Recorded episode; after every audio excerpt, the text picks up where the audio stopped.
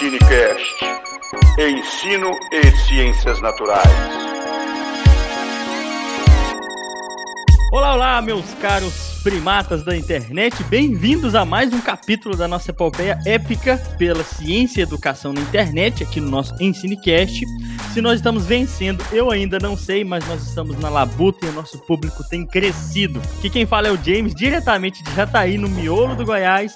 Estamos aqui hoje para falar sobre educação e para esse episódio, além de mim, estão aqui o Fernando falando diretamente de Jataí também. Fala aí, Fernando. Salve, salve, galera! É um prazer enorme estar aqui mais uma vez.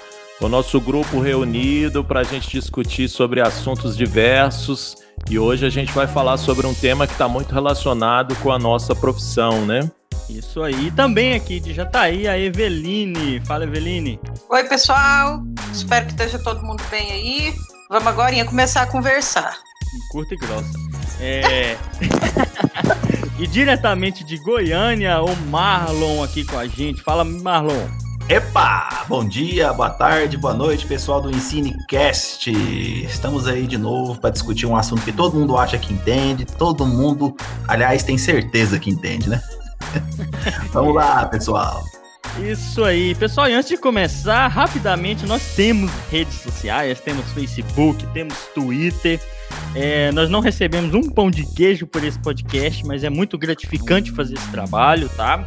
É, mas a gente espera que você compartilhe esse episódio para nos ajudar, que nos siga, né? Que nos envie uma mensagem, que discorde da gente, pois como uma boa construção científica educacional, é, suas opiniões, críticas e comentários são essenciais, tá? Nos ajude porque a divulgação científica não é uma tarefa tão fácil como muitos podem pensar. Mas sem mais tá- delongas... Você não tá recebendo não, James? Fale por você. A minha conta corrente está lotadíssima. Eu não, né, eu não recebo, eu recebo feedbacks, recebo gratificação e, e, aprendizado, né? Que a gente aprende demais com esse negócio aqui. Vou falar Essa é, é, a melhor moeda, tá vendo? É, como o episódio hoje vai tentar dizer, a melhor moeda é o aprendizado de qualidade, né?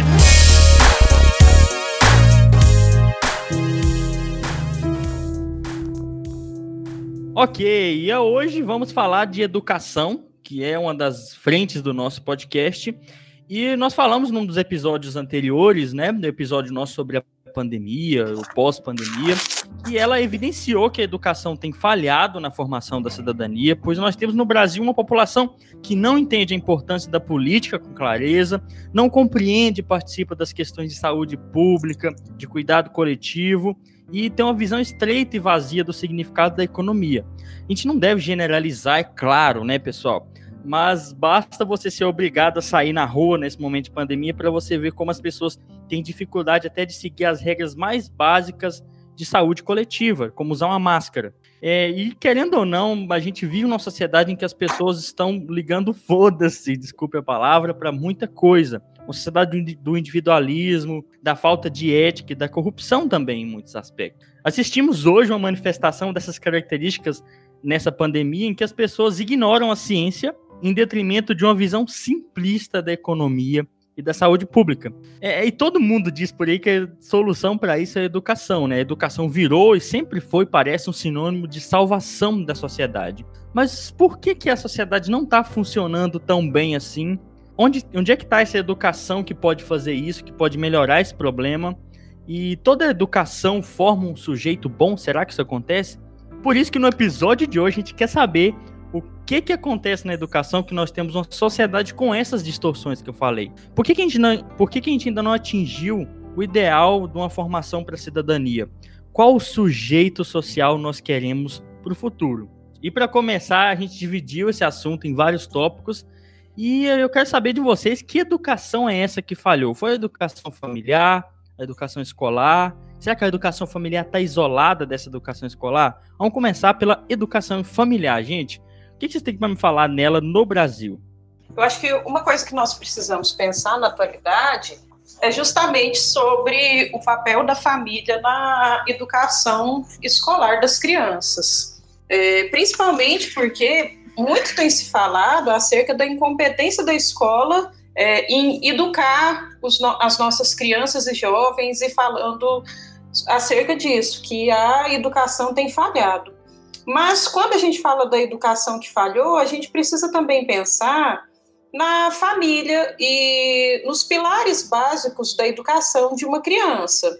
É, a formação da personalidade dessa criança, o que influencia essa criança em todos os sentidos, é, como é a família dessa criança. É, parte das pesquisas de Pierre Bourdieu foi justamente falar acerca do capital social, a influência do capital social na, na escolarização das pessoas. E o que seria esse capital social? É justamente a rede de relações é, que cada um possui. E quando a gente pensa na rede de relações e pensa nos responsáveis pelas crianças que vão às, às escolas, uma das coisas que fica clara é quem é a família brasileira, quem são essas pessoas, é, quem tem educado as crianças, como as famílias têm se organizado para fazer isso. Ou será que a família não tem terceirizado parte da sua obrigação ao delegá-la para a escola? Isso ficou bem evidente com a pandemia, no momento em que as escolas foram fechadas e foi instituída a educação remota. É, isso prova que a escola possivelmente é a instância mais social que existe dentro do Brasil, a instância que as pessoas mais convivem entre si dentro do Brasil. E agora essas crianças e adolescentes estão em casa, com pais que estão trabalhando em home office ou fora de casa. Mas quem são esses pais? Quem são esses responsáveis? É, existe uma família realmente tradicional dentro do Brasil? Quais são esses pilares, né? E a configuração familiar brasileira e acredito que mundial mudou muito nos últimos anos, né? E, e isso é evidente pelas próprias pesquisas do IBGE, que tem mostrado que existem, eles têm até um nome para isso, que são famílias reconstituídas, que são aqueles núcleos familiares que são formados após a separação ou morte de um dos cônjuges. É, além também de famílias em que existe só uma mãe ou só um pai. Então, a família mudou. Se a família mudou, todos mudamos. E isso vai se refletir de alguma maneira na educação, né? Então, quando a gente fala de educação para o futuro, né, do sujeito social do futuro, a gente tem que falar das crianças e, e dessa, dessa formação, porque os adultos, querendo ou não, eles já mudam muito pouco em relação ao que a gente pode conquistar com quem está sendo formado agora. E não dá para falar das crianças sem falar da educação familiar, né? E essa pergunta é interessante: que, o que, que é a família brasileira? Né? Será que existe essa família tradicional brasileira como na cabeça de todo mundo, com o pai, com a mãe e com seus dois filhos, né? Que é isso que vem à cabeça das pessoas, parece. Acho que é muito mais complexo que isso aí, né, pessoal? E tem um outro aspecto que muito importante do que a Eveline falou, é que nós temos várias, nós temos famílias e famílias. Por exemplo, você tem uma família como a minha, em que meus, meu, todos os meus meninos têm acesso a todos os capitais culturais possíveis. Acredito que a de vocês é assim também. E nós temos famílias brasileiras que não têm acesso a nenhum tipo de, de, de entretenimento, não têm nenhum, acesso a a nenhum tipo de mídia, acesso a nenhum tipo de informação mínima.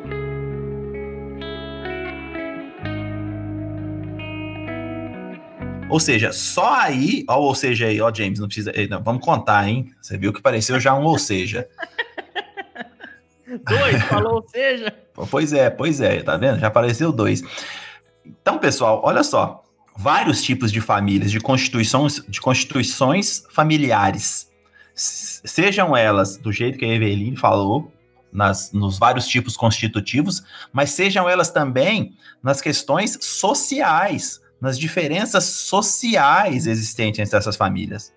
Nós temos famílias que não têm acesso a nada e temos famílias que têm acesso a uma grande quantidade de bens culturais e bens midiáticos. Só aí já há uma grande diferença entre a educação familiar e a educação escolar que essas famílias vão receber. É, mal ou bem, a desigualdade social que está presente no bojo das famílias, ela acaba se refletindo na escola, né? e se refletindo além da desigualdade entre as famílias se, se refletindo nas diferentes escolas, dentro de uma mesma escola, as múltiplas realidades, elas também redundam em múltiplas situações educacionais, né? É, eu queria só é, resgatar um pouco da fala da Eveline, quando ela fala da instituição social, é, e a gente pensar que a família, né, ela é a primeira instituição social do sujeito. Então, quando a gente está falando nesse aspecto de construção desse sujeito, ele começa, né, nesse processo de construção social, é inserido dentro de uma família, e uma família é com essas características que vocês estão relacionando aí, como por exemplo o que o Marlon falou, é, com características completamente heterogêneas né, entre as questões sociais. Então é interessante a gente pensar nessa questão é, que os sujeitos eles nascem e eles vão inserir em uma família, independente das características dessa família, e é a partir dali que eles vão começar a se inserir nas questões sociais, né? E depois a escola vai ser outra instituição social que vai trabalhar com outros tipos de conhecimentos, inclusive, e que vai dar continuidade a essa formação, numa, numa meio que uma troca, né? É, mas é importante também pensar que esses sujeitos eles são inseridos em famílias heterogêneas com diferentes problemas e a gente tem um país que não dá para dizer que é um dos países deixar de dizer, né, que é um dos países onde a gente tem uma das maiores diferenças sociais no mundo então, de um lado, a gente tem crianças que estudam numa escola que a mensalidade custa 5 mil reais, por exemplo, e do outro lado, a gente tem crianças que estudam numa escola rural, né, que trabalham, inclusive, com os pais na roça, é, e para depois acompanhar essa, essa escola em outro período. Então, a gente não pode deixar de considerar a formação de um sujeito sem considerar, em primeiro lugar, essa questão da família, né?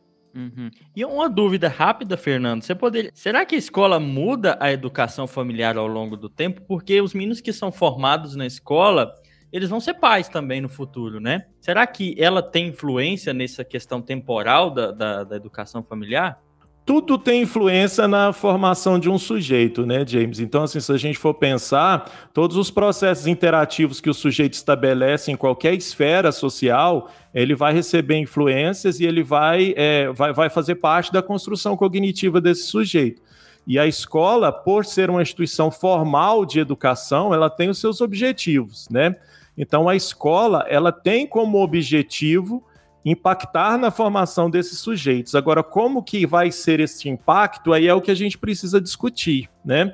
Para alguns, essa escola consegue impactar de uma forma muito melhor do que para outros. E aí são as relações que a gente precisa discutir, as questões, os porquês, né, que de repente para um sujeito a escola impacta mais que para outro sujeito, mas sem dúvida a escola ela vai impactar na formação dos sujeitos, uma vez que ela é uma instituição voltada para isso, né? Isso mesmo. Outra coisa que a gente pode levar em consideração nesse sentido e que vai acabar afetando o sujeito que está na escola é o quanto a família participa dessa escola que a criança e o adolescente estão. E esse background familiar dentro da escola, ele é extremamente importante para que a família se oriente acerca do que está acontecendo com aquela criança, o que está acontecendo com aquele adolescente, quais são as condições em que ele está. É, mas o nosso lugar de fala importa, né? É, o lugar de fala da gente que é, vê a importância, entende a importância da educação para as nossas crianças. E esse lugar de fala ele é heterogêneo, né? Assim como as famílias o são. E sendo heterogêneo, um passa a ser então um dos papéis da escola mostrar para essas famílias o quanto é importante o que elas fazem dentro de casa com as crianças. O papel da escola é fornecer a educação escolar. É uma educação para a vida, é uma educação para o trabalho, mas é a educação escolar, né? A educação da convivência, a questão dos, dos princípios éticos, os princípios morais que formam o sujeito, eles são de responsabilidade da família que o sujeito está. A escola deve balizar isso, deve mediar isso, mas a responsabilidade não é dela. Pelo menos no meu ver, né? Você falando, fiquei curioso, ô Evelino, no caso de vocês aqui, todos vocês são pais e mãe, né? É, o que, qual que é a relação que vocês têm com a escola do filho de vocês? É, que vocês, o, Fernando já falou, né? O Marlon já falou que vocês julgam que às vezes outras famílias não podem ter essa relação, né, com a escola, com a formação dos filhos de vocês. Eu vou começar pela, pela fala da Eveline, a qual, a qual eu concordo. A escola ela não é o lugar de, de formação moral. O desenvolvimento da moral ele é familiar. Então a criança ela tem os primeiros contatos com as regras que ela tem que obedecer dentro da família. E cada família entende regra e moral de uma maneira diferenciada. O que, que a escola faz? A escola ela congrega essas várias questões morais que são oriundas de várias famílias. É aí que a criança, por exemplo, quando ela chega na escola, ela tem uma visão de regra e de moral própria. E ela começa a ter visão de outras regras e de outros aspectos morais de outras famílias. Então a escola é importante nesse ponto. Então, quando a gente, a gente, é, a gente defende o convívio escolar dentro da escola, é que a criança tenha contato com outros aspectos morais um tanto diferentes daquela às quais ela está acostumada dentro da família. Esse é um aspecto importante. Agora, é, que tipo de regra cada família desenvolve internamente que vai levar ao desenvolvimento da moral interna da criança? Que tipo de regra cada família tem? É, eu parto de um pressuposto. É o mesmo que o do Fernando? É o mesmo que o da Eveline? Difícil dizer isso. Aparentemente é. Por quê? Porque nossos discursos são muito semelhantes. Se os nossos discursos são muito semelhantes, provavelmente o discurso que a gente tem com os nossos filhos também vai ter o mesmo grau de semelhança. Também vai ter a mesma, a mesma maneira de dizer: olha, é, é, é, importante você ter um olhar diferente para o próximo. Apesar da gente ter uma capacidade é, é, financeira melhor, a gente luta para que todas as pessoas tenham mais equidade. Ou seja, são pequenos aspectos que são semelhantes nas nossas, entre aspas, morais, e que a gente acaba passando para a criança e ela chega na escola com esse aspecto. Agora, todas as famílias discutem nessa proporção? Hum todas as famílias têm o conhecimento das desigualdades sociais e das políticas sociais e econômicas existentes no mundo e no, no, no Brasil e no mundo, de uma maneira que, que a gente possa discutir socialmente e isso, isso possa chegar de alguma maneira para a criança? Eu discuto isso com, minha, com, minha, com minha filha de 7 anos e com meu filho de 14. Todas as famílias discutem. É uma pergunta que tem que ser feita em termos de desenvolvimento moral. Agora, e essa pessoa que não tem esse tipo de discussão em casa? Aonde ela pode ter esse tipo de discussão? Na escola. E não é por uma questão moral, onde eu, onde eu concordo com a Eveline. Era uma questão de conhecimento escolar. E esse conhecimento escolar pode levar esse menino a um pensamento que ele não teve no desenvolvimento moral da família. Tá vendo como é interligado isso? E aí, de novo, a gente volta na, na fala da Eveline o quanto a presença da família na escola é importante para que ela entenda os diferentes tipos de regras morais que podem acontecer nas diferentes famílias. Só que isso é difícil demais no Brasil hoje. É, é difícil demais no Brasil é, hoje. A pessoa é aquela... entender quais são as, as, os diferentes tipos de regras e morais é, existentes nas várias famílias. É, aquela frase. E eu quero né, acrescentar, é para falar, James. Essa rapidinho, é aquela frase, né? O que faz o índio é a tribo, né? E hoje, com a internet, com as, as expansão das fronteiras, a nossa tribo é muito maior, o que leva a necessidade das famílias, das crianças entender que existe uma diversidade muito grande, né? Pode falar, Evelyn. Aqui em Jataí a gente tem a geladeira solidária, né? Que é uma geladeira em que, que ela fica ligada para as pessoas que não têm o que comer.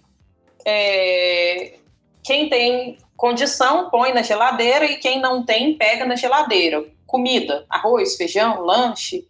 Enfim, um dia aqui em casa nós estávamos fazendo comida para colocar na geladeira solidária e meu filho, que tem três anos e meio, perguntou: mãe, para que, que a gente vai pôr comida lá? É só a pessoa ir no supermercado e comprar ou na feira. E para ele isso é muito simples, porque desde que ele nasceu, ele vai ao supermercado e à feira comigo comprar comida. E eu expliquei: não, filho, nem todo mundo tem dinheiro para ir à feira para comprar comida. Ele falou: por que todo mundo não tem dinheiro? Então, na família em que são discutidas essas questões, então, quais crianças têm a possibilidade de se questionar acerca de por que nem todo mundo tem dinheiro? Dentro dessa mesma discussão, eu falei que tem gente que não tem casa, filho. Ele falou assim: mas por que as pessoas não têm casa? Onde que eles moram?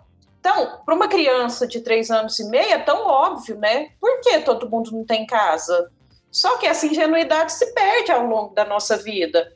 E a escola tem o papel de discutir com as crianças isso que talvez elas não tenham a chance de discutir em casa. Por que todo mundo não tem casa?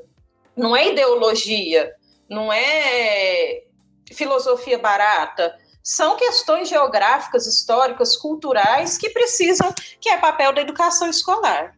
Eu queria só responder a pergunta do James para ele não ficar sem resposta, mas não para falar sobre mim, né, James, né? Como que é a minha relação com com a questão da escola, das meninas, assim, porque eu acho que, como o Marlon já falou, é um processo que a gente espera de nós, né?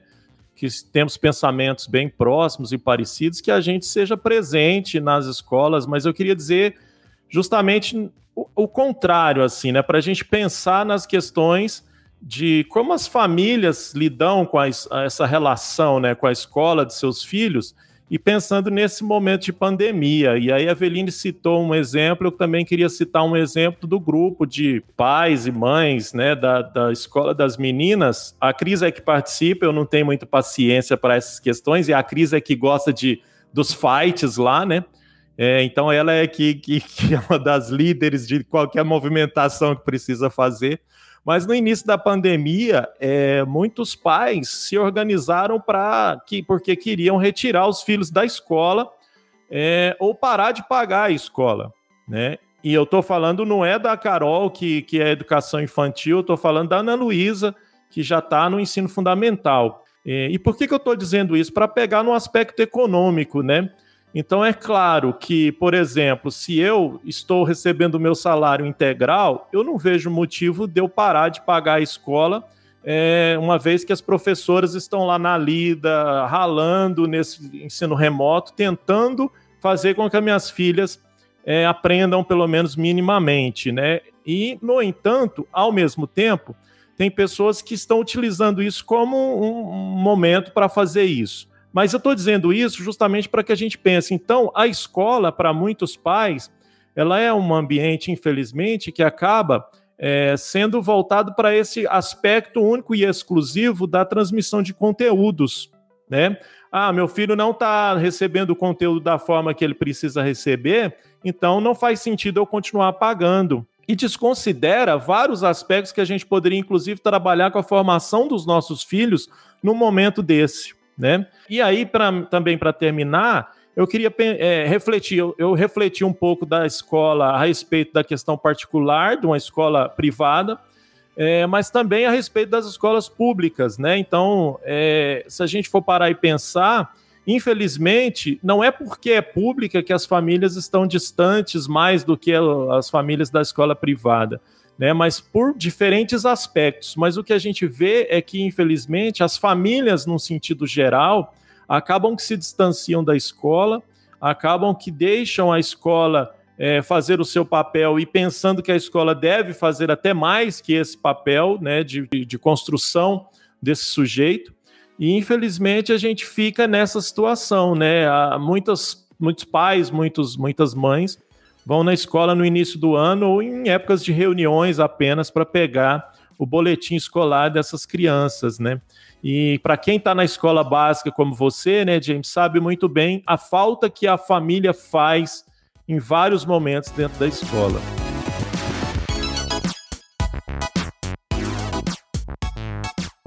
Percebe nesse episódio de hoje, gente, que educação primeiro é mais complexa do que a gente pensa. Muita gente pensa em educação em escola, em conteúdo. Não dá para falar de educação sem falar de família, tá? E a família tem uma relação muito grande com a escola.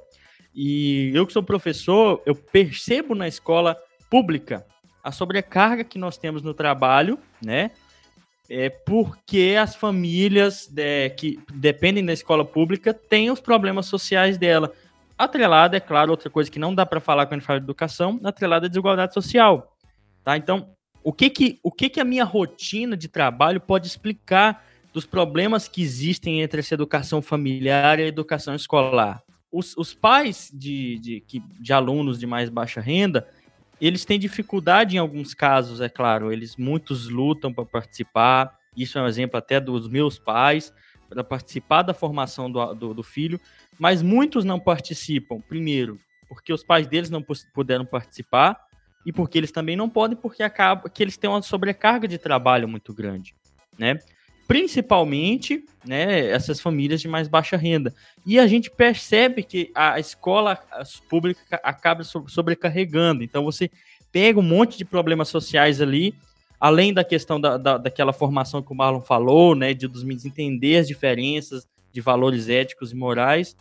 E aí a gente tem muita dificuldade de lidar com essa diversidade na escola. Um exemplo pontual disso para vocês entenderem o que eu estou falando. Eu tenho alunos que os pais não podem participar das reuniões de pais, dificilmente eles participam, e isso torna difícil eles conversar com, conversarem né, com os filhos deles. E eu percebo que a gente tem que ensinar para esses meninos, às vezes, questões na escola básicas com eles de convívio, né? No, no sentido de que, olha, quando você discorda do seu colega, você não precisa bater nele. E é uma coisa que o papel da educação familiar, né? Que é o ensinar a discordar. E aí você percebe que na casa dessa criança pa o pai agride a mãe toda vez que ela discorda dele. Então, vocês percebem que isso acontece em virtude das desigualdades sociais? Não dá para falar de escola, não dá para falar do sujeito que a gente quer, né, sem primeiro resolver desigualdade social. E isso, a minha rotina na escola, conta muito. Né? A, a privada também manifesta problemas sociais. Né? E aí são diferentes, como o Fernando já falou. E partindo nesse sentido, então, dentro da sociedade que nós temos, né, no Brasil, desigual, que é claro, a gente tem que caminhar para uma sociedade que melhore essa, essa equidade, mas dentro dessa sociedade, que modelos de escola nós temos, né? Que modelos de escola será que podem nos ajudar nessa tarefa? Isso eu quero saber de vocês. Qual, qual a escola que nós queremos para a formação desse sujeito social? Eu vou, eu vou inverter sua pergunta é, qual a sociedade que queremos para termos uma escola melhor. Exatamente. Não a escola para termos uma sociedade melhor. Você está vendo que é um, um, um ciclo é, virtuoso? Você tem uma escola melhor, você vai ter uma sociedade melhor. Mas se você tem uma sociedade melhor, você vai ter uma escola melhor. Então, é difícil dizer quem nasceu primeiro, né? O ovo é. ou a é. galinha. Eu como, é... rapidão, Mar, desculpa atrapalhar. É. Eu falo isso nas minhas aulas, é um ciclo que é difícil você romper, né? Exatamente. Se você tem uma escola que está ruim, os alunos que saem dela, eles não vão ter certos conhecimentos para constituir uma família que estimula a educação, que estimula políticas públicas, e a escola vai continuar ruim, formando. É uma roda que patina, né, Marlon? É uma roda que patina. Vou dar um exemplo clássico para vocês. Eu sou da Associação de Pais e Mestres do CEPAI, que é uma escola básica aqui da UFG. E aí, é, nós fizemos, é, junto com a escola, compra de, um, de várias merendas, né, para entregar para os pais, principalmente para aqueles que têm é, muita dificuldade financeira e que perderam o emprego nessa pandemia. Então a escola fez um kit da, das merendas que chegariam na escola para distribuir para todos os pais, principalmente para aqueles que não têm renda e principalmente aqueles que perderam a renda. E aí a gente abriu uma, uma enquete no site da, do CEPAI para as pessoas se cadastrarem ou por telefone também, aquelas que não podiam. E a gente tentou alcançar o máximo de pessoas possível para que ela se cadastrasse e recebesse essa cesta básica pela escola. E a gente, a gente teve uma quantidade grande de cadastro e teve um dia que a gente foi entregar todas as cestas, né? Então tinha um dia, a pessoa chegava lá, ela podia chegar da forma que quisesse, com carona, esse tipo de coisa. Olha, 70% das cestas foram entregues para quem precisava. 30% das cestas foram entregues para pessoas que não tinham necessidade alguma da cesta. Tá vendo como essa, essa é uma questão ética e moral? E que isso reverbera na escola? Mas pega a questão do auxílio emergencial aí para você ver. Dá na mesma, dá na mesma. É? Exatamente. Se você extrapola, dá na mesma. É uma questão ética e moral. Atinge a escola. E se atinge a escola, atinge todos os membros da escola, desde professores até alunos, que de volta atinge a família. Aí não é um círculo é, é virtuoso, é um círculo vicioso e ruim. Ou seja, se você extrapola para, ou seja, de novo, oh, tá danado esse ou seja. Eu quero morrer! Eu quero morrer que esse ou seja. Errou. Errou feio, errou feio, errou rude. Quero morrer. Então, mas eu quero morrer também é pelo, pelo, pelo, pelo número de pessoas que nós temos que acha que, não, eu vou lá pegar essa cesta porque eu tenho o direito. Ele não pensa na questão da, igual, da, é, da equidade, nem pensa a questão na, da diferença social. Ele não pensa nisso. Ele pensa, eu tenho o direito, eu vou lá pegar. É assim que ele pensa. E se ele pensasse assim, não, eu não vou lá pegar, não, porque se eu não pegar, sobra mais, pode fazer uma segunda rodada de cestas básicas. Não, ele não pensa assim. Por quê? Porque é sempre uma questão moral e ética de sociedade, que, claro, impacta na escola. Vai lá, Eveline. Tô vendo que você tá ansiosa aí pra falar, pode ir.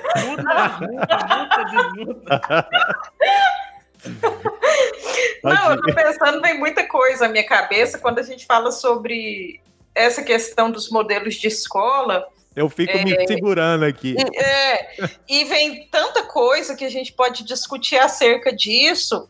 Inclusive, isso que o Marlon falou sobre a questão moral, a questão moral ela não está imbricada no tipo de escola que o aluno frequenta.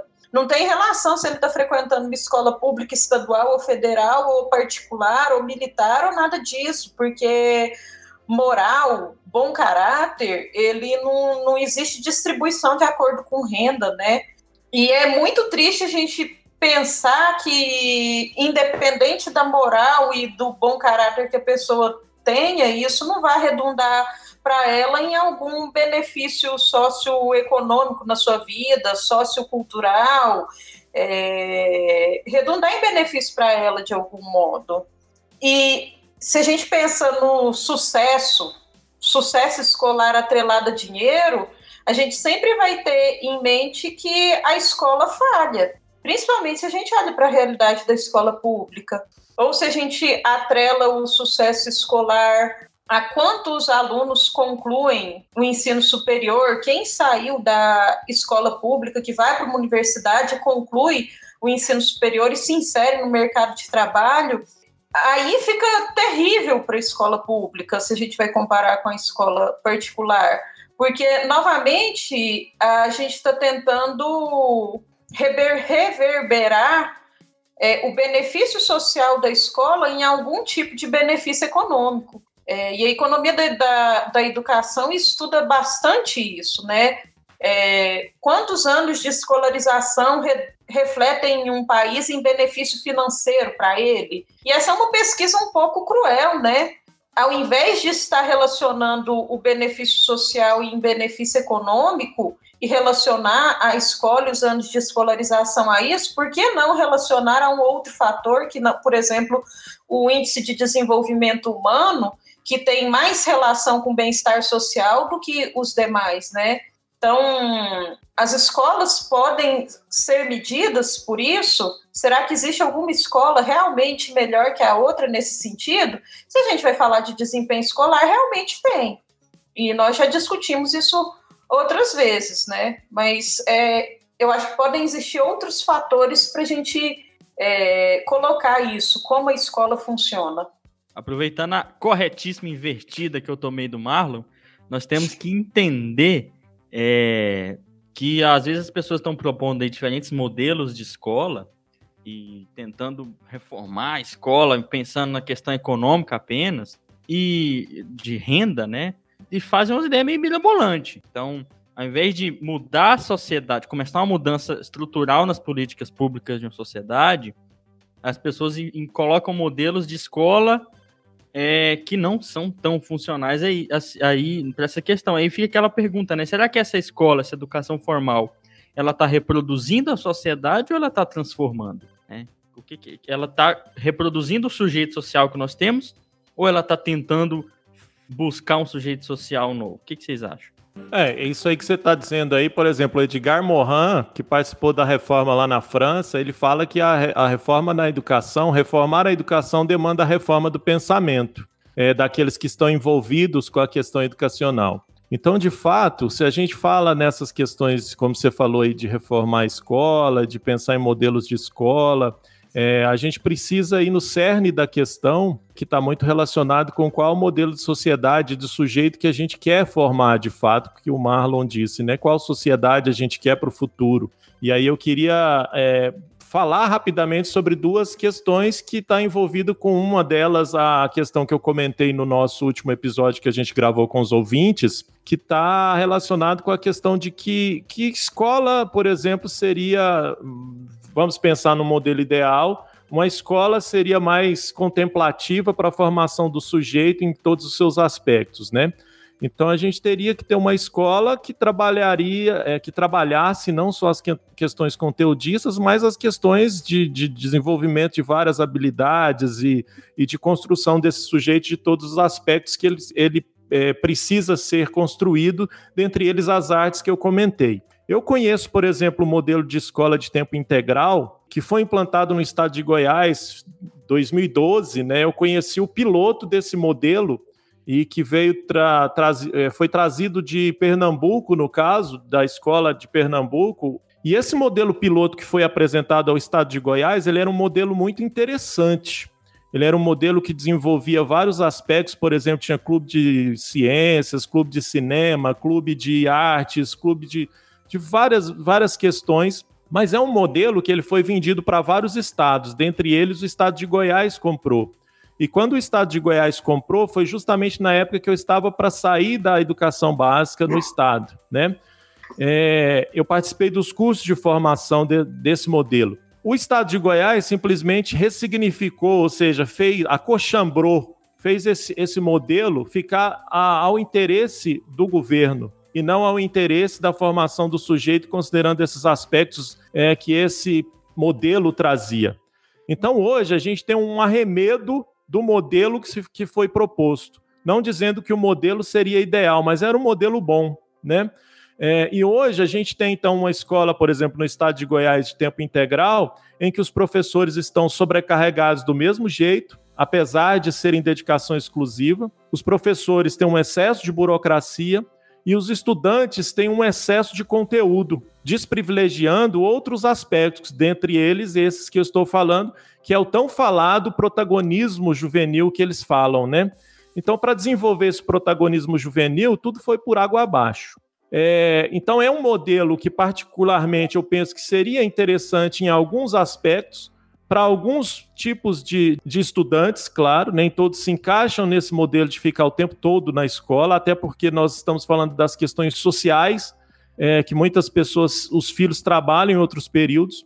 E para terminar, eu queria falar da questão militar, que eu não posso deixar de falar, porque muito me incomoda a gente pensar na formação de uma sociedade, delegando a formação dos sujeitos, formação formal, né, no caso, a educação formal, para a polícia militar.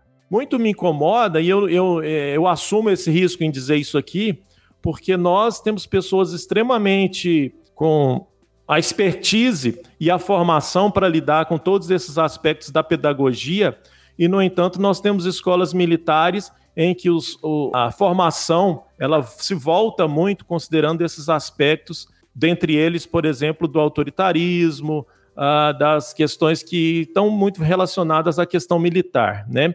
Então, se nós queremos uma sociedade um pouco mais autônoma, digamos assim, sujeitos autônomos, é, é curioso a gente pensar numa sociedade autônoma sendo formada por um regime militar, né? Uma situação militar. Ah, tudo bem, os professores são formados em suas áreas, os professores trabalham os conteúdos que querem. Será que trabalham mesmo? Quando a gente pensa na, na uma das tentativas, né, é, é para melhorar esse sujeito social que estão tentando implantar, são as escolas militares, que são de cunho extremamente questionável para a formação do sujeito autônomo. E quando a gente fala sujeito autônomo, muita gente às vezes confunde isso com liberdade, né, com algumas coisas, com libertinagem. Mas o sujeito autônomo é aquele que sabe que ele precisa viver em sociedade, sabe que ele precisa é, interagir com a sociedade de maneira harmônica. Não é um sujeito que é individualista, não confundam, tá? Mas, mas gente, só para completar minha fala, que eu quero deixar bem claro que esse é um posicionamento meu E eu não estou dizendo que essas pessoas que estão na escola militar não estão sendo bem formadas no, no aspecto conteudista, porque quando a gente pega essas avaliações aí, por exemplo, do IDEB, as escolas militares são bem pontuadas, né? Não tanto quanto as, as institutos federais. Mas um outro aspecto que eu queria destacar é que, por exemplo, então essas escolas, elas têm um cuidado melhor, elas são vistas melhor pela Secretaria de Educação, é, os professores recebiam gratificação a mais, os estudantes pagam uma taxa, né? São obrigados a usar um uniforme, inclusive militar. E questões como, por exemplo, ter que é, o estudante levar uma advertência porque ele não cortou o cabelo é, para ir para a escola do tamanho ideal, isso para mim são questões que me incomodam dentro desse processo de a gente pensar numa formação desse sujeito autônomo. Olha que muito interessante isso que o Fernando colocou, né? Vamos pensar como os pais enxergam a escola, como a família enxerga a escola. Eu vi muitos relatos de, de, de pais falando o seguinte: não, escola militar é bom porque dá disciplina, deixa o menino disciplinado. Ué, ele não consegue deixar o filho dele disciplinado? A escola é bom porque educa. Ué, toda escola educa, ele não consegue dar a educação mínima para o menino dele? Escola militar é bom porque ensina, toda escola ensina. Um aspecto é, que eu gostaria de colocar aqui é que grande parte das escolas militares do estado de Goiás, quando militarizaram essas escolas, já militarizaram escolas anteriormente boas. Dificilmente, em, em, em poucos lugares, a escola militar pegou uma escola que é ruim. Ninguém é bobo, não, né? Nem os militares, obviamente. Isso é que eu chamo de inteligência militar. Uma ameaça foi detectada. Ou seja, você pega uma escola que já está boa, militariza ela, e as notas vão, vão de, de, alguma maneira, vão melhorar, porque já estavam melhorando. Aí eles falam, não, foi por causa da militarização. Foi a militarização que levou à melhora da escola. Longe disso. Então, essa é, é de novo, entra a questão é, da família, né? Da questão da moral, né? Por que, que ela prefere colocar o filho dela numa escola militar do que numa escola considerada, entre aspas, normal, né? Não militar. Aí a pessoa fala, mas, mas melhora, a escola melhora. Ué, os militares vão e militarizam aquela escola. Ela passa a receber mais verba. Ela passa a arrecadar mais dinheiro. É claro que a possibilidade dela melhorar aumenta. Se eu investir da mesma maneira que os militares investem numa escola, em outra escola não militarizada, vai acontecer a mesma coisa. Um exemplo disso são os institutos federais e as escolas federais, onde você tem professores valorizados que ficam numa escola só, que recebem bem, a estrutura é muito boa, as notas são muito boas. Tá vendo como é, é, é as pessoas. É, a, a, a questão militarizada é distorcida em alguns aspectos, e essa distorção tem relação com os aspectos morais. Não vai fugir disso. Por que que, por que que os governos querem, não, vamos militarizar? Porque a população exige a militarização. Por que a, popula a população quer exigir a militarização? Porque acha que aquilo é um exemplo moral a ser seguido. Complicado, né, gente? É, foi um dos aspectos investigados que eu tenho tido como área de pesquisa desde o doutorado, né? É, de que maneira as escolas que os estudantes estudam e quais os fatores que afetam a educação do estudante.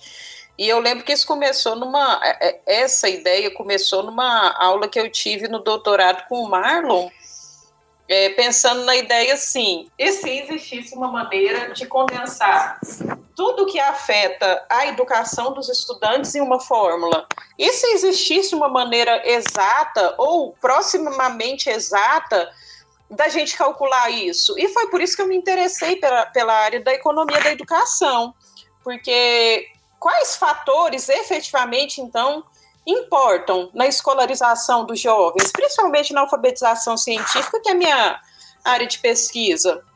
E foi onde eu me imbriquei nisso. Só que quanto mais a gente estuda sobre isso e pesquisa sobre isso, mais a gente percebe a complexidade do assunto. Porque quando nós olhamos para as questões de a escola que o estudante está importa, a escola que o estudante está afeta o que ele entende sobre, sobre ciência, por exemplo, numa pesquisa de uma aluna de mestrado minha, ela tem investigado isso. Quais fatores é, afetam a alfabetização científica de jovens? E ela investigou estudantes do último ano do ensino médio, quem é, investigando quais alunos são mais cientificamente alfabetizados. E dentro da pesquisa que ela realizou com estudantes na cidade de Iporá, foram aplicados questionários é, a 200 alunos e a todos os seus professores é que os estudantes da escola federal são os estudantes que têm mais apoio dos pais, os professores são mais formados em termos de anos, são professores mestres e doutores, e são os alunos que têm os melhores índices de alfabetização científica. Então, o que tem nessa escola de diferente, né? Será que é só escola? Se nós estivéssemos olhando isoladamente para o perfil das escolas, nós poderíamos pensar que seria a escola, porque o molde do Instituto Federal e das escolas federais de educação, eles são os moldes próximos aos ideais do que nós falamos quanto à educação secundária, né? É, mas está além disso, porque quando a gente olha para como a família se relaciona com o estudante, na escola federal, é, a família está participando mais da educação do que nas demais escolas que nós investigamos, que foram é, escola estadual, escola particular, uma escola estadual em tempo integral e uma, uma escola de jovens e adultos. Então, no fim, é, se alguém um dia conseguir criar essa fórmula, né, do que como a gente mede a educação, eu tenho certeza que vem um Nobel, porque vai ficar muito fácil da gente falar assim, ó, esse aluno aqui tem a renda baixa, então se ele lê três livros por mês, o pai e a mãe estudarem com ele por uma hora por semana, esse aluno vai conseguir ter um retorno melhor na sua vida, vai ser bem mais simples para a gente resolver esse problema, né? mas eu não vejo, por enquanto, uma solução para isso. Né? Nós temos indícios, nós temos processos, processos sociais que afetam a vida escolar. É, e isso ainda não consegue ser medido, né? O que acontece é que talvez, às vezes, nós buscamos muito um padrão, e é o que a escola militar tenta fazer, inclusive, né? O aluno padrão, enquanto a gente, na verdade, tem que enxergar que as coisas são diferentes. Então, buscar um modelo de escola é, provavelmente não é a solução, porque é, você tem escolas rurais, você tem sociedades com culturas próprias, e a escola tem que se adequar a isso, não tem jeito. Então, um, modelo, padrão que funciona igual em todos os lugares, pode ser inclusive muito perigoso, pode ser usado para reproduzir a sociedade como ela é, ao invés de transformá-la, ao invés de buscar um sujeito melhor para o futuro. E é realmente, quando a gente observa as escolas militares, uns estudos que eu vou deixar linkado muito interessantes, a gente percebe que o fator preponderante não é a militarização. O fator, o fator preponderante para melhorar o desempenho é investimento, é apoio familiar, presença da família, tá? E não um sistema baseado em hierarquia com em detrimento do diálogo, tá? Então, essa militarização ela é equivocada em alguns pontos e precipitada porque a gente tem que estudar as causas de um bom desempenho escolar, que não são a militarização, usar farda, cortar o cabelo toda semana, mas sim ter apoio da família, uma família que tem uma renda garantida, né? Uma família que não passa por esses problemas sociais. Então, igual o Marlon falou, não dá para falar dessas questões sem falar de transformar a sociedade, né? É, outra coisa sobre modelo de escola, né? Eu sou um defensor da escola pública. Eu sou escola pública desde criancinha. Eu eu fiz o pr primeiro, toda a educação básica em escola pública, universidade, escola pública, trabalho em escola pública. Então eu sou defensor da escola pública, eu sei a diferença que ela faz na sociedade. É a escola pública que possibilita pessoas que não poderiam pagar nada para estudar em, em, em escolas, é, em, em, exemplos de países que, que, em que a escola não é pública. No Brasil pode.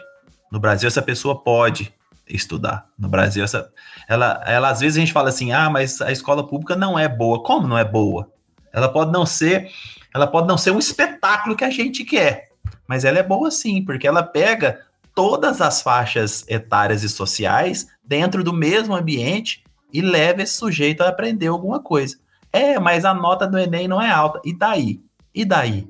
Porque se você for pensar, não existe escola de fato boa no país. Mesmo as escolas particulares não são de fato boas como a gente acha que é, porque as notas finais do Enem são normalizadas. né? Então a pessoa acha, "Ó, aquela escola tirou 800 no Enem, isso é normalizado, não quer dizer que ela tirou 800 de fato. A escola no Brasil, de maneira geral, não é boa. Já diria o professor Otávio Luiz Maldander, lá da Unijuí. Ele diz que a escola, no geral, brasileira não é boa. Basta Mas, a gente olhar pela comparar com o PISA, né? Porque o Enem é uma avaliação nacional. isso. Quando a gente olha para o PISA, que é internacional, que quer medir justamente é, questões relativas à alfabetização científica, matemática e letramento, o Brasil está entre os piores do mundo. Então a Per- escola não é boa. Perfeitamente, muito bem colocado. Então, a escola brasileira, no geral, não é boa. Mas aí você vê, mas como é que a gente pode melhorar isso? A gente tem caminho para isso. Por quê? No próprio PISA, as melhores notas geralmente são das escolas federais, dos institutos federais ou escolas federais. Por quê? Ué, ali tem um modelo, não tem? Nós temos um modelo ali. Tá claro como pode ser esse modelo. E é um modelo inclusivo. E é um modelo público. Modelo inclusivo e público. Eu acho que é função do Estado a escola ser pública. Eu acho que é grande função do Estado. E a gente tem que pensar do trabalho que o professor tem nessa escola pública, que às vezes é muito criticada. Por quê? Como a gente falou aqui, os vários públicos que chegam a essa escola têm o mesmo professor. Esse mesmo professor vai ter vários públicos diferentes, com várias morais diferentes, várias éticas diferentes. Esse professor faz é milagre. Esse professor faz é muito pelo que ele ganha, que é pouco.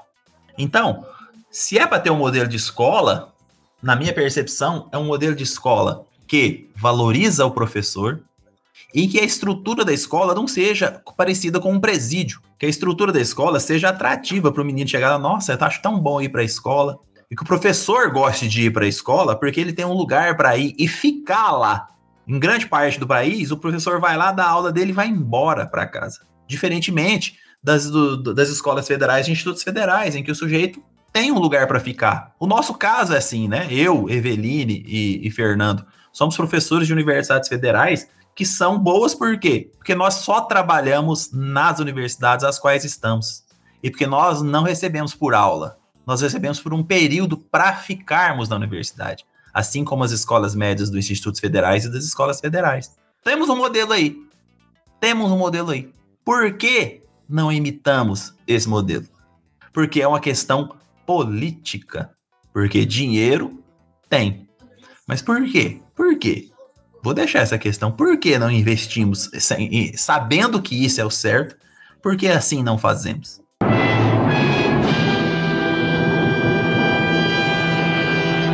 E a gente tem que lembrar, pessoal, que além da influência da, do, do grupo social família, que é diverso, que tem seus problemas ligados à desigualdade social, é claro, nós também temos outros grupos que influenciam na, na formação desse sujeito para o futuro que nós queremos. Um grupo que, é, que ainda é muito influente e pesa muito no caso do Brasil é a religião, né? As religiões que nós temos aqui, com algumas dominantes, é claro, grupos sociais específicos e movimentos sociais e políticos, né, que influenciam muito a formação dos nossos jovens. Vide o caso do MBL nos últimos anos, né, 2015 para cá, que influenciou muitos jovens aí em escolhas políticas, independente da questão às vezes é, de, da escola. É claro, a escola tem papel nisso, mas ele tentou influenciar de maneira separada. E é, hoje em dia ainda o papel da internet, que para esses grupos sociais gerou um espaço de interação novo, veloz e bem diferente, né? Bem diferente mesmo que a escola e a família precisam entender bem. Partindo para finalmente de um episódio que a gente poderia falar aqui duas horas, três sobre o assunto, mas eu quero saber de maneira resumida de cada um de vocês que tipo de sujeito nós queremos para o Brasil do futuro, hein, pessoal? Rapaz, que perguntinha difícil, hein, James? É brincadeira um negócio desse, rapaz. É brincadeira. que perguntinha difícil. Que tipo de pessoa a gente quer? Bom, eu vou resumir. O tipo de pessoa que eu quero é o tipo de pessoa que eu crio meu filho. Ou seja. Ou seja, adoro eu seja. Ai, meu Deus do céu, eu seja. Que tipo de pessoa eu quero? Eu quero uma pessoa que eu crio, pessoa honesta, ética, que pensa nas questões sociais, que entende que o mundo não é dele, que o mundo é de todos nós. É, é simples, a gente não tem dificuldade de, de, de ter um sujeito ideal, um sujeito. A gente pensa assim: para termos uma sociedade melhor, temos que ter um sujeito melhor. E quem é esse sujeito melhor? Um sujeito que pense nos outros, que pense nos outros, não pense só nele. E se a gente passa a pensar nos outros, ou seja, tem empatia com os outros, é claro que a gente vai ter uma sociedade melhor. E se a gente tem empatia com os outros e pensamos nos outros, a gente vai ter uma escola melhor, tanto os alunos quanto os professores. Eis um problema. Às vezes não pensamos nos outros, né? A gente pensa só na gente mesmo. A gente é individualizado. Então, modelo de sociedade, para mim, um modelo de sujeito, é um modelo de, de social, um modelo de compartilhamento de ideias, de ideais, de, de coisas boas. Infelizmente, não é o que nós temos no país hoje, na minha percepção. E quando você fala isso, eu fico pensando no modelo de sociedade biológico, né? Quando a gente pega lá na ecologia, lá, né, James, e vai estudar as sociedades, os insetos sociais, por exemplo, tudo bem que a sociedade humana ela, ela, ela se caracteriza por outra maneira, mas as sociedades, por exemplo, entre os insetos, os sujeitos eles trabalham de modo cooperativo para que a sociedade permaneça viva, né? Aquela população de insetos. E se a gente for parar e pensar nessa fala sua, que eu concordo plenamente, Marlon, é justamente isso. A gente deveria pensar num sujeito social que de fato pensasse na sociedade, no coletivo, é, pensando nessa, nessa questão justamente de que nós é, infelizmente, estamos bem distante disso, né? Então deveríamos pensar num sujeito é, simples assim mesmo, um sujeito que fosse mais social. E quando a gente fala no sujeito mais social, fica parecendo uma coisa meio idealista e distante, mas ser o sujeito social é ser humano de verdade, né? é levar em consideração as necessidades das outras pessoas, é se posicionar politicamente de um modo que a maioria seja beneficiada e não uma minoria. É, eu brinco assim que eu conheço muito marxista dentro da universidade de bandeira marxista que a gente espera que seja assim uma pessoa com viés social mais apurado mas que tem ajudante em casa e ajudante não pode comer na mesma mesa que a pessoa que não dispensou a ajudante, mesmo na época de pandemia em que estava todo mundo afastado. Então, são coisas pequenas. Para a gente ser bom, para a gente ser uma pessoa boa, a gente não precisa fazer muita coisa, né? E a escola pode ajudar as pessoas a serem boas a partir da reflexão, a partir da reflexão dos contextos sociais, a partir de entender o funcionamento da ciência e, pra, e qual é o objetivo principal da ciência, ou qual deve ser esse objetivo é, principal da, da ciência, né? É, eu confesso que a, que a pandemia me fez refletir muito sobre isso. É claro, da maneira talvez não tão ideal, porque sobre estresse, sobre pressão, às vezes a gente fica desmotivado. Mas só para complementar com o que o Fernando já falou, é, nós, te, nós precisamos de uma sociedade que entenda, é, que tem empatia por ela própria, que entenda que ela precisa funcionar junto para funcionar melhor, mas o junto é em que não você seja escravo de alguns, né, mas que você trabalhe em equipe com essas pessoas, e pior, que você ainda saiba que você precisa de outras espécies. Porque dentro do nosso discurso aqui de sujeito, a gente fala, ah, nós temos que ter empatia pelo outro. Tá, mas empatia por, pelo, pelo, pelas outras espécies em geral que a gente depende tanto quanto para sobreviver nesse planeta. Então, esse sujeito social que a gente busca hoje em dia vai, vai ao encontro, ah, vai ao encontro justamente de acertou miserável. Tem uma espécie... Tem que vir as palminhas aí, ó. Eu vou colocar Você tá melhor do que eu, cara, porque você, você falou ao encontro certo, não falou de encontro, eu já falei 190, ou seja. É, cara, é difícil, é difícil. Ah, Até esqueci que eu ia falar. Ah, lembrei. É uma sociedade que vai ao encontro, né? De uma perspectiva em que a gente consiga se manter nesse planeta. Uma perspectiva que a gente consiga perdurar como espécie. Da maneira que a gente está vivendo hoje, nós não somos capazes disso ainda. Tá? Então, nós estamos consumindo a nossa pessoas, nós estamos num sistema que consome pessoas, que consome vidas, que consome outras espécies, que consome recursos naturais para gerar tecnologia, para gerar é, conforto? Sim, mas principalmente para gerar lucro, para acumular dinheiro, algo virtual, imaginativo, que a gente não vai poder comer no futuro. Então, essa sociedade que a gente precisa entender é uma sociedade que tem empatia pelo planeta, que aí inclui a nossa sociedade, a nossa espécie, as outras espécies e os recursos naturais como um todo. Então, essa pandemia tem me feito questionar se a gente vai durar como espécie, tá? Eu confesso que eu não ando muito otimista, tá? Eu espero mudar, eu espero que a gente mude, mas nós temos soluções sim, como o Marlon já disse. Mas se a gente não continuar, faz parte do processo evolutivo, né, James? Então,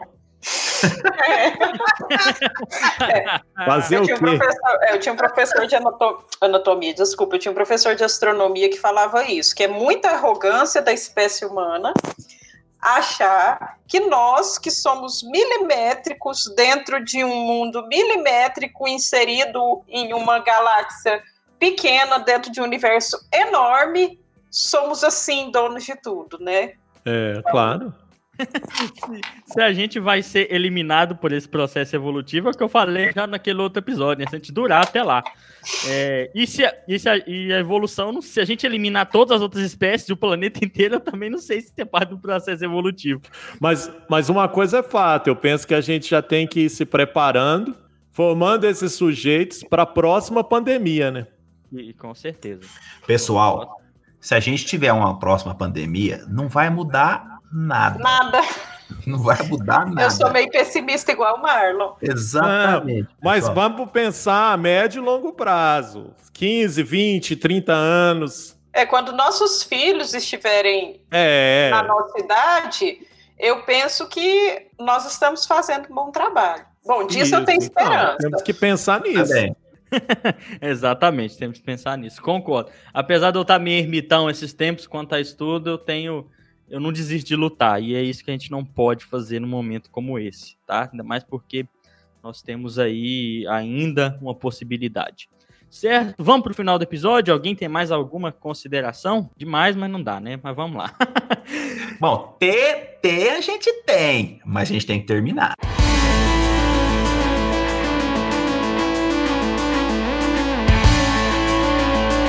Temos que fazer um quadro que é o para nós falar até doer a boca, até doer a língua. Falar, ó, você senta aí e ouve isso aí que demorou. Porque nós soltou o verbo. É, inclusive lá, soltando o verbo quase. Porque não dá não, é muito, é muito pouco tempo. Mas vamos lá. É, partindo para o nosso comum final do episódio aqui, para sugestões, dicas de, de, de leitura, de vídeo, de música, que tenham ou não a ver relação com o tema. Quem quer começar? Avelino tá aí com o microfone aberto, antes que o Fernando dorme.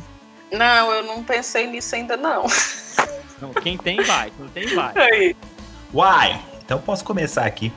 É, esse papo nosso me lembrou Pedagogia do Oprimido, do Paulo Freire.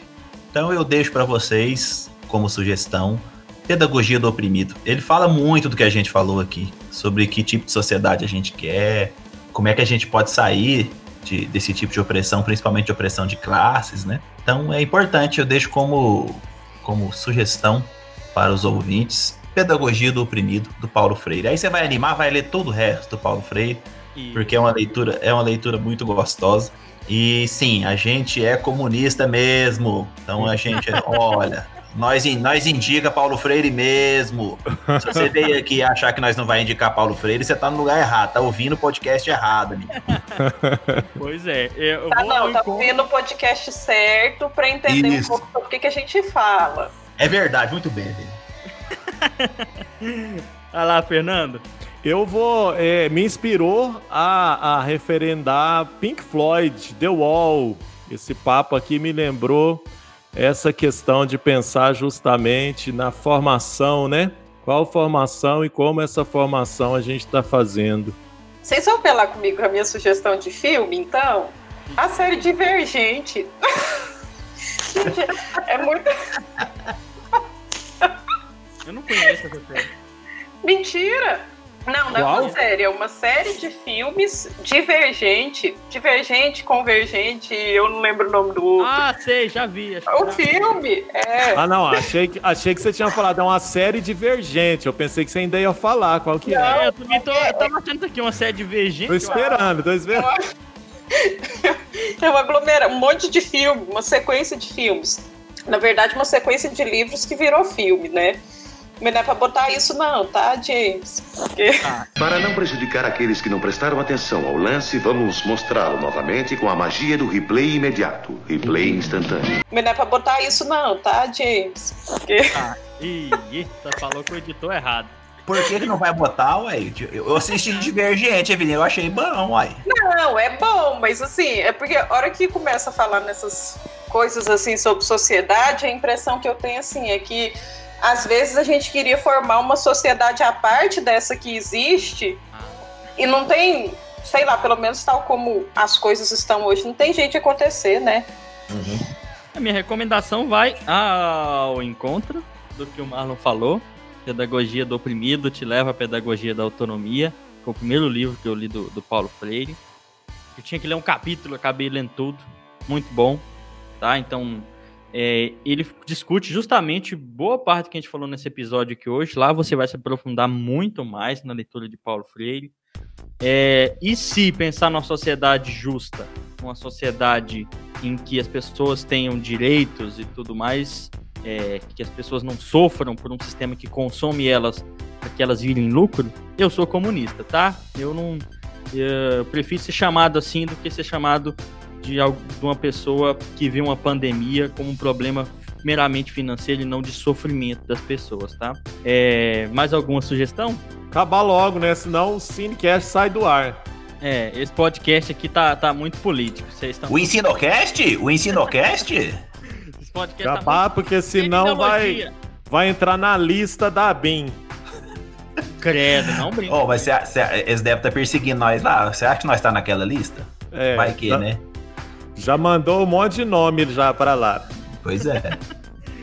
Então é isso aí, pessoal. Muito obrigado. Tem que cuidar dos meus cachorros, viu? Se a gente for perseguido e vocês ficar, lembra dos meus cachorros, por favor. É isso aí, gente. Muito obrigado a quem ficou até o final desse episódio.